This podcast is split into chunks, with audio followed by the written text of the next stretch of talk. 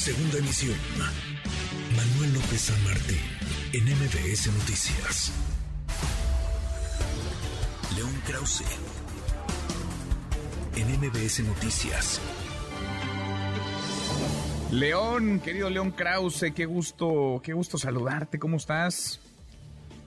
El gusto es bien, Manuel, ¿cómo estás? Bien, a todo dar, León, sigue la trama que envuelve al expresidente Donald Trump, el Departamento de Justicia de Estados Unidos, eh, lo acusa de un montón de cosas. Ya me perdí de cuánta cosa lo acusa, pero también ahora de esconder documentos, de cambiarlos de lugar, no cualquier documento, León, documentos clasificados.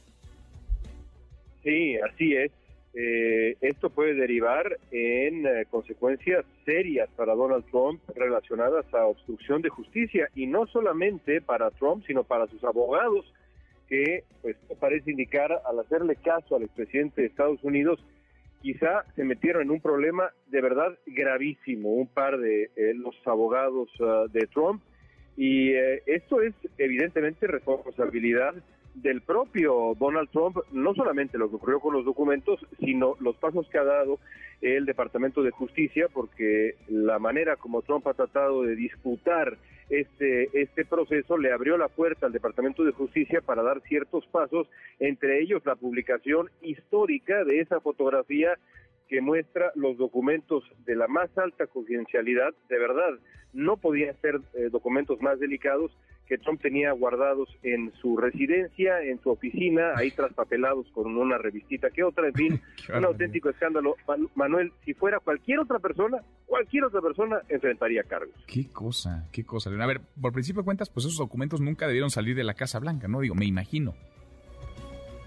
Por supuesto, y lo que Trump insiste en explicar, y perdón si me río, pero es que es un poco, es un poco de risa, sería sería cómico si no fuera si no fuera dramático, si no fuera trágico, es que bueno, él decretó por sus pistolas que esos documentos pues ya no eran eh, clasificados, ya no eran secretos, él él lo decretó.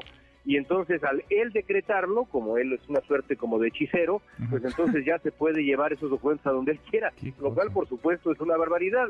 No es cierto esto, quizá eh, no hacía falta explicarlo, pero pero así es.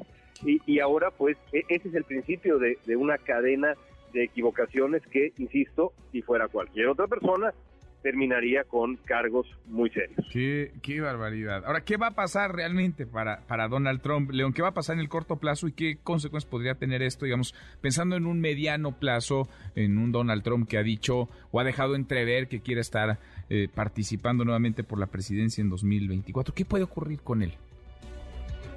Bueno, lo, cierto es que eh, los expertos señalan que eh, eh, lo que conocemos ahora, a través de lo que ha dado a conocer el Departamento de Justicia, indicaría que se está construyendo un caso serio y firme contra Donald Trump por, por obstrucción de justicia, entre otras, entre otras cosas.